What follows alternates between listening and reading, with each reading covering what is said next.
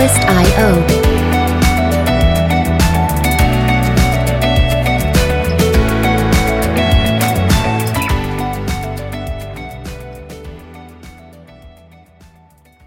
真的啦，哦，所以这个部分我们可以讲，也没有关系。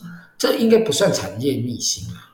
其实不算诶，嗯，不算不算。好，那我们就来吧。好，Hello，亲爱的听众朋友，欢迎大家来到台北大哥斯乐园的现场，我是伟奇 Jasper，大家过得好吗？今天我们邀请到的一位女演员，她算八点档女星。嘿，那我们呃欢迎她。Hello，你好。Hello，大家好，我是恩珍。嘿，恩珍，你你现在是一个女演员？对，现在是专职的演员。专职的演员，嗯，你可以跟大家稍微自我介绍一下吗？好，呃，大家好，我是恩珍。那我是从台湾艺术大学戏剧学系毕业的。那大三的时候，其实就有尝试拍片。那现在的话呢，其实就是剧场跟拍片两边都有在做这样。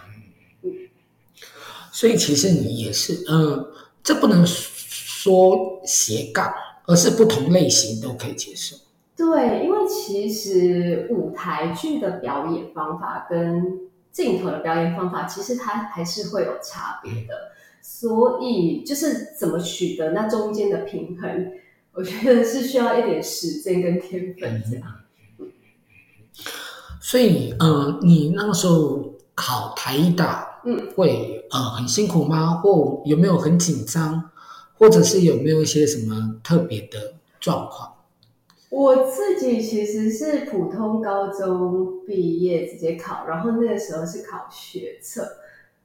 为什么会填台艺大戏剧系？是第一个，我不想要念，比如说像是气管系啊，嗯、或者是法律系这种还要继续念书的科系。然后再来是我想要到台北念书，那找一找发现，哎，台艺大不用考数科的，就只有电影系、戏剧系、图文系跟一个广电系。然后就照那个顺序排，最后就考上戏剧系。所以在进到戏剧系之前，我根本就不知道。这是在念什么内容的，然后我也没有对舞台剧有任何的认知或认识，这样就某种程度算误打误撞吧。嗯，所以你也是从从就是离开家乡，你是南部人？对，我是高雄人，上来念书。高雄人，不是我认识高雄人跟嘉义人就，就就觉得好棒，很多吃的可以吃。呃，算是啦，现在的话，但是我们还是就是我自己觉得嘉义比较多好吃的。原来如此，那因为你其实是考上了北你就啊，对不起，对，台艺大，你考上了之后，你等于就是理想背景。对啊，就是考上放榜那一天，我才跟我爸妈说，哎、欸，我要去台北念书了。嗯，啊，他们在那之前连我填什么哪里的学校都不知道。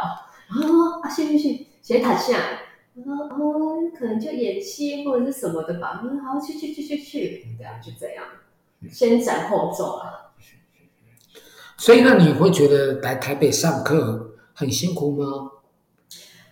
刚上来的时候，因为住宿舍，哎，真的是第一个礼拜会躲在棉被偷偷哭，哎，真的啊，认真，因为。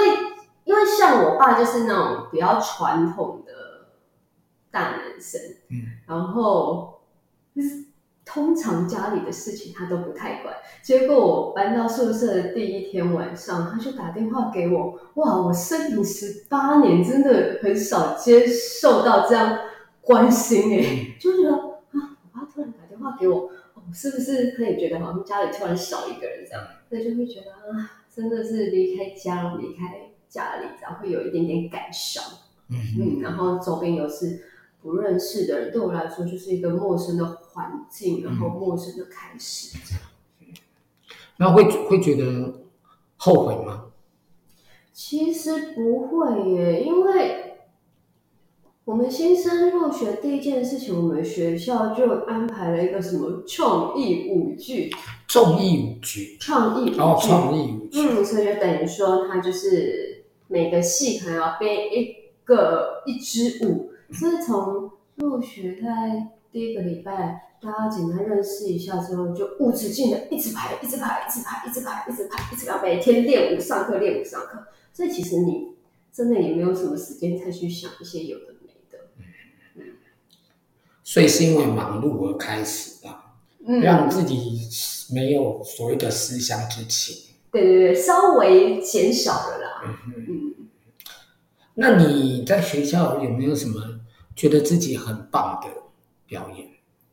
觉得自己很棒。就是我的意思是说，因为毕竟我们过去没有学过表演的状况之下，嗯，然后有了表演，嗯，那你有没有什么觉得哇，真的很棒，我以后一定可以成为一个专业的演员这样子？我偷偷说，其实我在大二之前是想走幕后的，嗯，完全是想走幕后，没有想要走演员这一块。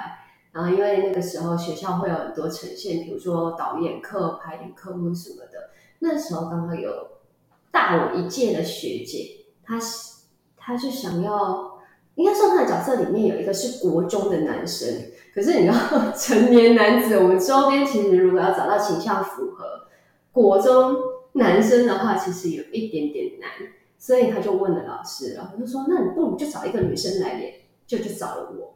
然后因为那是一个喜剧，所以我觉得那个剧本其实也有加分，然后加上导演的一些小巧思，然后加上其他两位同班同学配合，最后呈现出来的效果蛮好的。然后第一次觉得天啊，我我可以获得掌声哎，所以就慢慢的对。演员表演有兴趣，才慢慢从呃学幕会的课开始学到表演课，这样就算是一个转折吧。嗯，那那个时候你想要做幕后，对，为为为什么？哎，我不知道哎，那时候啊，因为那个时候要做舞台，我不知道为什么就对于做舞台。在工厂里面敲敲打打这件事情非常有兴趣。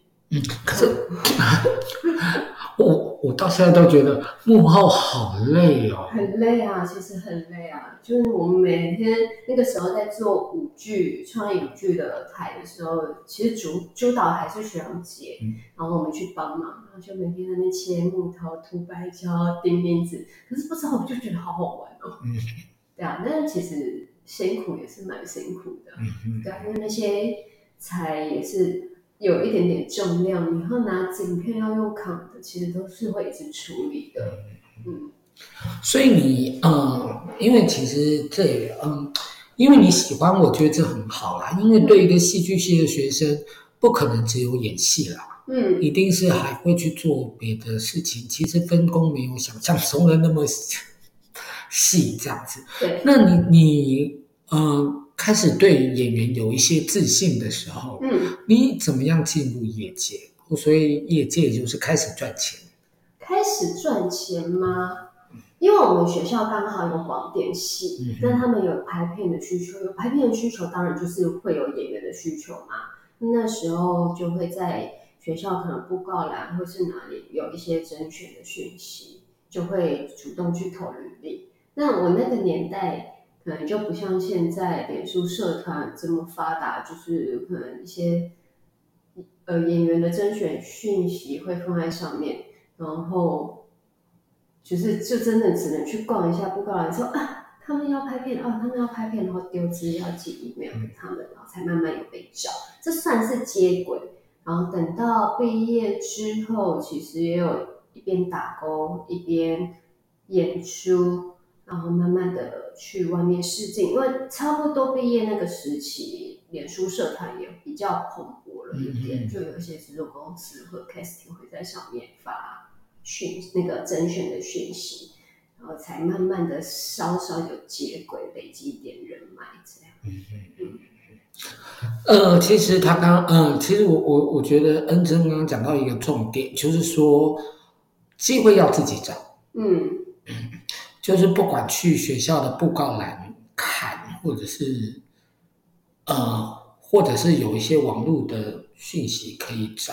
嗯，那我我我记得那个时候杨紫琼得奥斯卡的时候，啊，人家就问他说：“呃，你给年轻演员有什么样的建议？”嗯，呃，我记得他说了 “show up”，嗯，就是你要出现，对，要出现，人家才看得到，不然你就你不想来，你不要来，对啊，人家就看不到你，嗯，这样子，那就是就算你有很多才华，嗯，但没有被看见也没有用啊，嗯，对啊，所以刚开刚开始的时候还是需要主动一点，对，还是会一直可能就。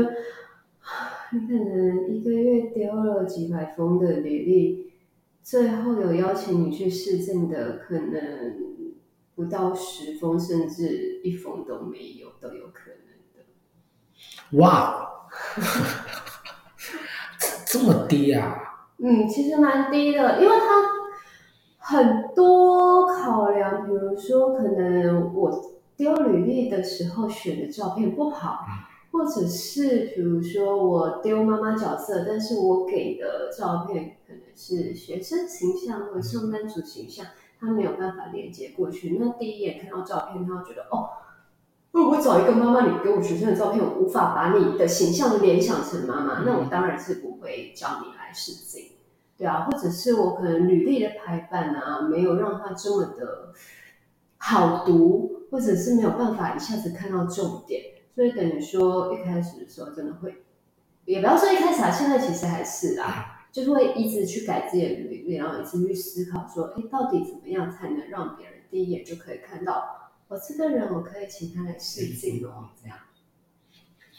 其实这个东西哦，我我在想，有些观众朋友并如果不是业界，其实不太知道我们业界的一个一个情况。我觉得刚刚恩珍说的很清楚啦，就是说，嗯。还是要去试镜，嗯，还是要去，嗯，而且要照顾自己。呃，我我刚刚很认真的称赞了一下恩珍的履历，嘿，因为因为现在毕竟时代很进步嘛，嗯，就是可以用透过影像，YouTube 或者是呃可能影片的方式让呃 casting 或导演认识一下这样。我那个时候要看他的作品啊，那我就看到哦，玫瑰玫瑰我爱你。我把它点进去之后，直接那个就是从他自己出现的 片段。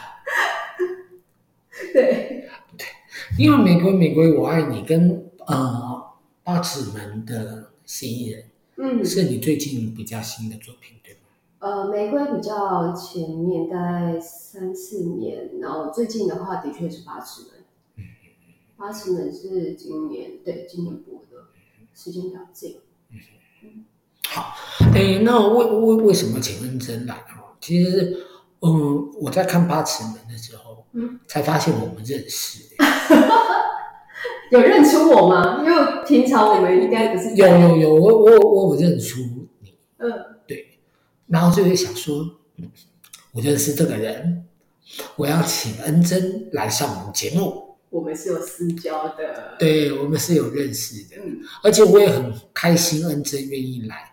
嗯，其实来上过我们节目的人，差不多都红了，哦，得奖了，哇，对，所以我觉得恩珍一定就是接下来了吧？因为我们的福星嘛？对，对啊，你是我们的福星，也也没有啦，当然也有不红的啦。嗯，但是就很开心有这个机会可以来聊聊天。嗯嗯，呃，因为嗯、呃，其实《玫瑰玫瑰我爱你》不是在台北拍，不是。对，那可以跟我们讲一下他的辛苦过程吗？第一个辛苦的过程是因为它有历史，它其实是时代剧，所以等于说你的考究，像我们这几个女生的妆法就比较算麻烦吗？应该说比较搞刚一点。当时我在定我这个角色的时候，我定了足足六个小时，六个小时一直换。你是说光是定妆就六个小时？嗯，就妆发、服装那时候就六个小时。我下午三，哎哎，下午进去，晚上出来，然后想说，哎，怎么会这么久？嗯，因为主要是除了我自己的造型之外，也要跟其他女生做搭配，我不能突然太突兀，或者是我时代时代感不对，这样。所以等于说我拍完照之后，导演要看，上面的长官也要看过，然后后来好定妆结束之后，我们就一马人直接到花莲去拍了。所以他拍摄地点是在花莲，在花莲拍了蛮长的一段时间，大概一个多礼拜到两个礼拜有吧，光我自己的啦。那其他主要成员他当然是有提前两三天去，所以可能有更长。然后回来之后，我们就变成台北跟苏澳这样当天来回跑，跑个大概三四天这样。哦，我觉得最辛苦的真的就是台北到苏澳分 分鸟林那段时间，就变成你明天凌晨三点要起来梳化，然后我们可能拍拍到太阳下山四点五点，然后再坐车回来台北，已经七八点了。那隔天又是凌晨三四点要梳化出班，我觉得这个时间比较难熬啦。所以其实，我觉我觉得演戏这个事情是，我我觉得最辛苦的是等，嗯。第二是天气的问题。天气。分鸟林很热吧？哦，超热。然后因为那个时候我们又去借了，租了一台那种古早的巴士。嗯嗯。它里面基本上是没有空调的，我们一群人，演员啊、摄影师，我们全部挤在里面，然后就炸汗。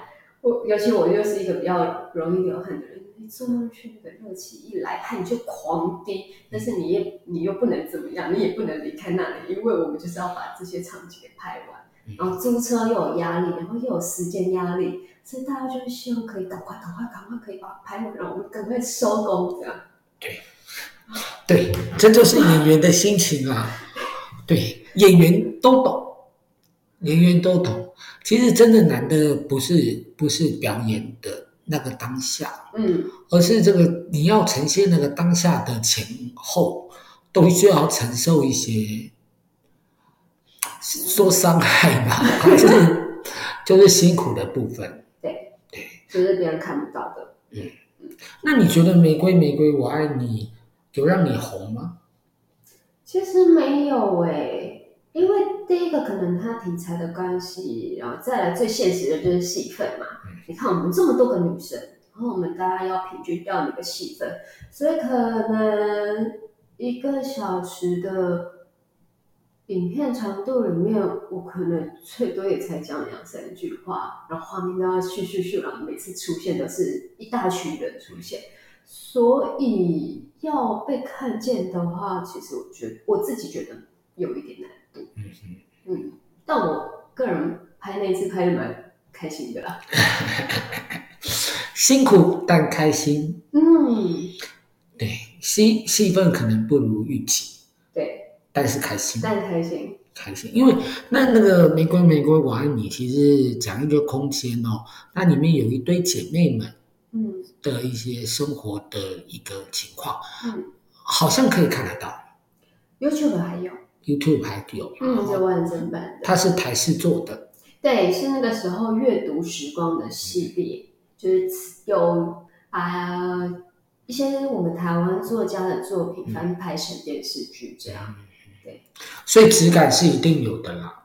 嗯，我觉得有把那个年代感给呈现出来，然后加上它又是一个比较偏向喜剧的剧情，就可以很轻松的把它看看完这样。嗯，那我我我那个时候看到看到恩珍是因为八尺门，嗯，对，你八尺门演一个啊、呃、是公诉办公室的。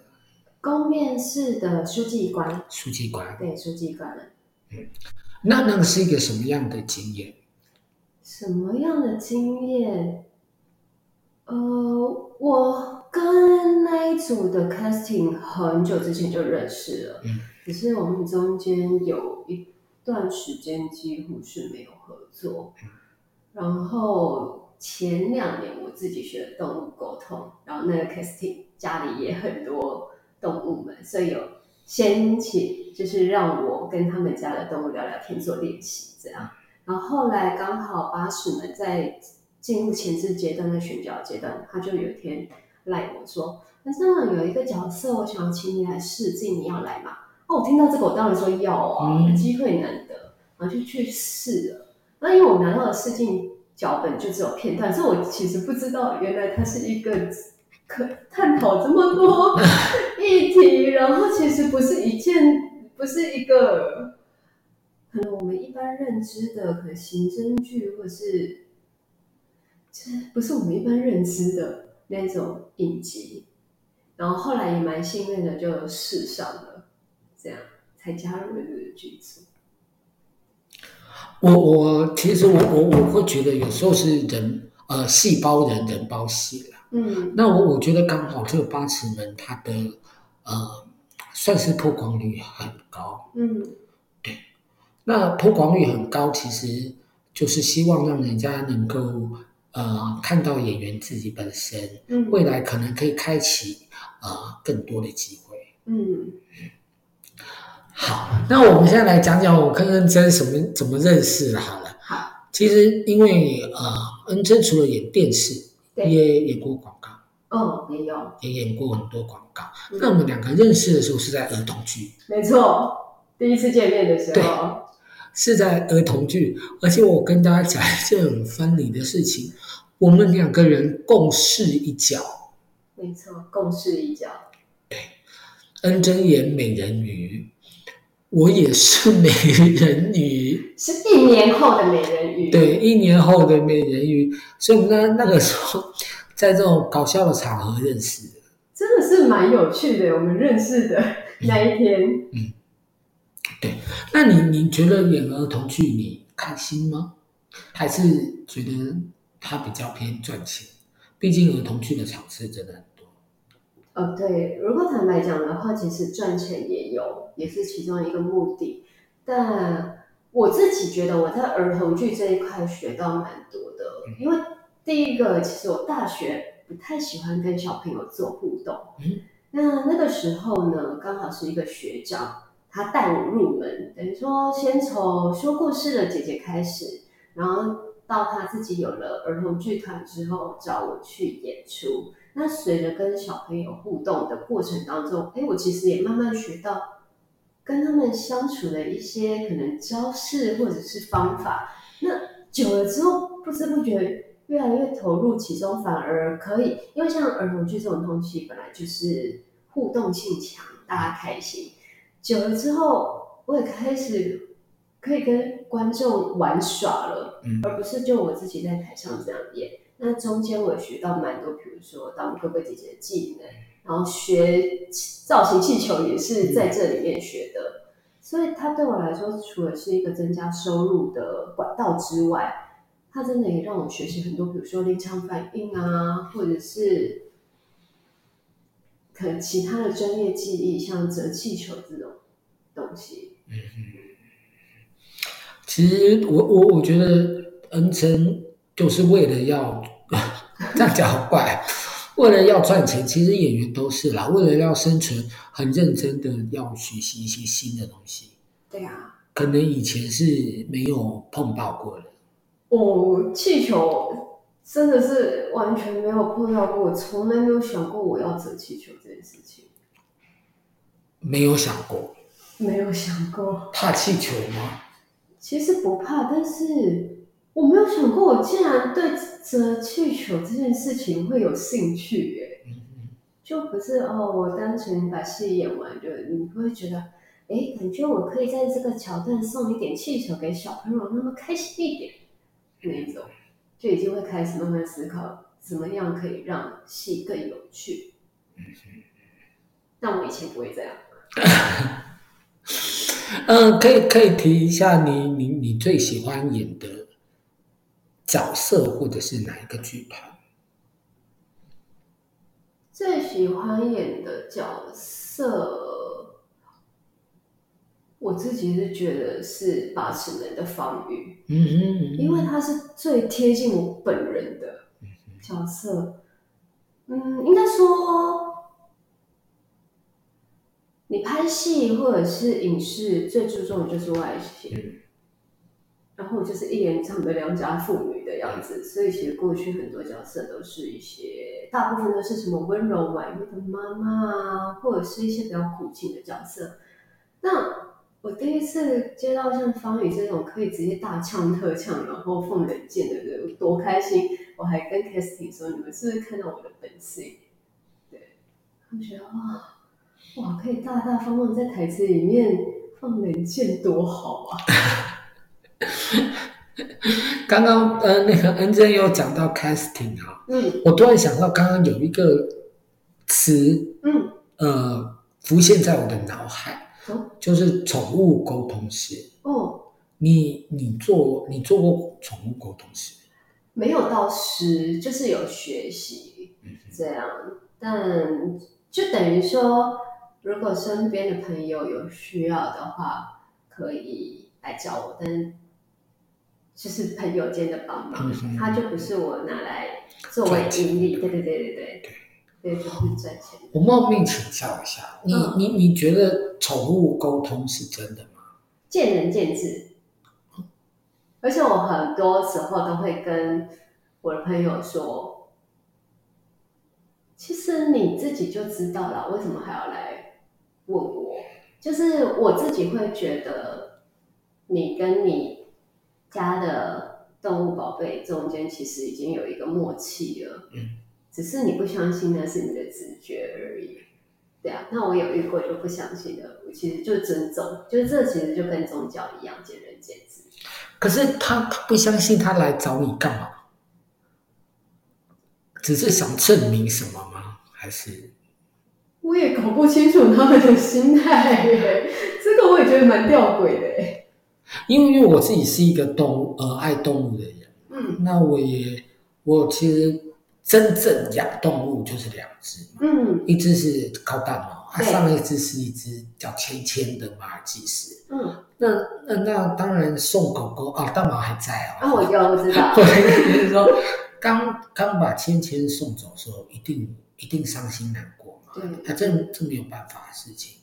那嗯，我其实一直都没有想要找。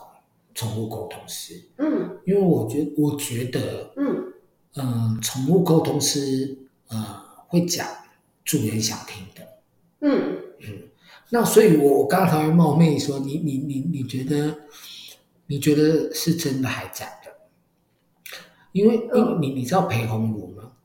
哎，好像培根培根。培根的太太也是，哦，也是有去学，嗯，对，那我我我我呃。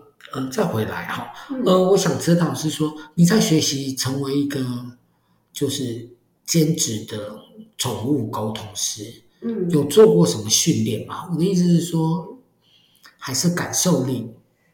主要是感受力，应该说，因为动物沟通这件事情，很多个老师，很多个流派，嗯、每个人的方法都不一样。嗯、那我刚好学的，我去学习的那个老师。他比较注重的是自我觉察这件事情，所以那个时候，哎，三两天半的课程，其实有一大半的时间都是在教你把自己净空，然后自我觉察，然后只有最后大概一个小时才来练习动物沟通这件事情，所以那个整个过程当中应该。比较重要的是把自己归零吧，所以这件事情我为什么去学动物沟通？因为它可以让我的演员事业也不算事业，就在演员这一块有更新的认识、更新的认知，这样。因为感受力这件事情非常重要，对我来说啊。嗯嗯，我我懂恩真的意思啦。其实呃。演员，我我的感觉是，作为演员其实很怕杂念。嗯，就是当你要演一个角色的时候，要必须把自己清空。刚刚有这个关键字，要把它清空之后，你才可以装其他的东西。嗯，对。那那那，所以我我我其实可以体会到那个宠物沟沟通的学习，嗯、对你来说是有帮助的。其实是有诶，帮助蛮大的。嗯，就是。我自己觉得差蛮多的是，学动物沟通之前的我，到了现场的时候，我会非常的紧张。嗯。然后只要一紧张的话，我就没有办法感受到周围的气氛或氛围，嗯、甚至可能在工作的过程当中，我很容易分心，就会就容易抓不到对手演员给我的东西。可是我学了，就是开始把自己净空，开始打开自己的观感之后呢，我到现场反而没有这么的焦虑了，然后也比较可以专注在这个现场的环境给我的讯息。所以就变成要进入一些情绪的时候是很顺的，不是说我硬把自己塞进那个情绪里面，嗯、差。那我们要推销的意思啊，这只是说那个过程，哦、那个过程其实是有帮助的。我懂，因为嗯、呃，我我觉得宠物沟通哈，我我宁愿相信它是真的。我说我自己，嗯，那你说我自己会不会去学？我其实不会，嗯。对那我我觉得我我对于现在跟高大毛的相处，嗯，就会觉得，嗯、呃，简单来说，就他开心就好。对呀、啊，一定的、啊，对不对？我们看到有一些狗狗有一些特技表演，还会自拍，嗯，一顿叫，它就自己趴到你的肩膀上，然后可以自拍，嗯，我在想说，我们大毛都不会嘞，那没关系，他开心就好啊。对，我我不在乎它。会不会？嗯，对，那尤其是哎，又又该讲高大毛，高大毛，因为它现在年纪比较大，嗯，那呃，他其实有一些失智的问题，嗯，他其实不太认得我男朋友，嗯，他不太认得，嗯，那嗯嗯、呃，他就会伤心，我男朋友会伤心，哦、说他已经忘记我了，哦，对，但是狗狗长大都会有像是这样子的状况，对啊，其实人类也是啊。对啊多多少少，对，所以我我我觉得这样也好啦，就是因为人都会老嘛，啊，我们也会累，狗狗其实年纪到了也会累。对啊，你有养狗狗吗？我没有，但是我室友有养一只猫，嗯，我室友的猫咪这样，就是也是蛮，就有点像是家人的存在，因为住了也蛮长一段时间，所以完全可以理解。就是送走啊，或者是看着他年纪越来越大啊，开始出现一些病痛的时候，也都很能同理。嗯，好，那我下一个问题，我们又回到你的事业。好，你现在有没有新的工作正在进行？现在目前都是儿童剧的演出居多。嗯，然后影视的话，其实我自己还是蛮讲缘分跟机运的啦。嗯、对啊，就如果机运到了，当然。你想挡也挡不住，对对，就其实也是因为我现在入行这么久，把自己心态调整为这样，要不然太痛苦了。对，太痛苦了。我 不是找演员，就是就就找演员来做反反就是这样。大家常常遇到的问题其实是一样的。嗯，对，是一样的。对，摸急啊，在等工作。对，啊，有的时候呢，工作太多又好累。对，就不能平均一点，都不能平均一点。对，然后要不然就是一来两三个工作在问同一天。对，对，对，对，对，恩珍说的对，是真的。对，呃，但是我我觉得我很开心看到恩珍在呃八尺门有出现，那我也看到他在呃玫瑰玫瑰我爱你是呈现另外一个完全不一样的角色。那我也希望恩珍可以让更多的导演跟 casting 见到，好不好？直接指定，好，直接指定陈恩珍来演出那个角色。那这个部分当然希望陈恩珍可以成功。嗯，谢谢。嘿，来上节我节目的人很多都成功喽，真的成名吉言啊！对，希望你可以成功，好，然后成为大明星。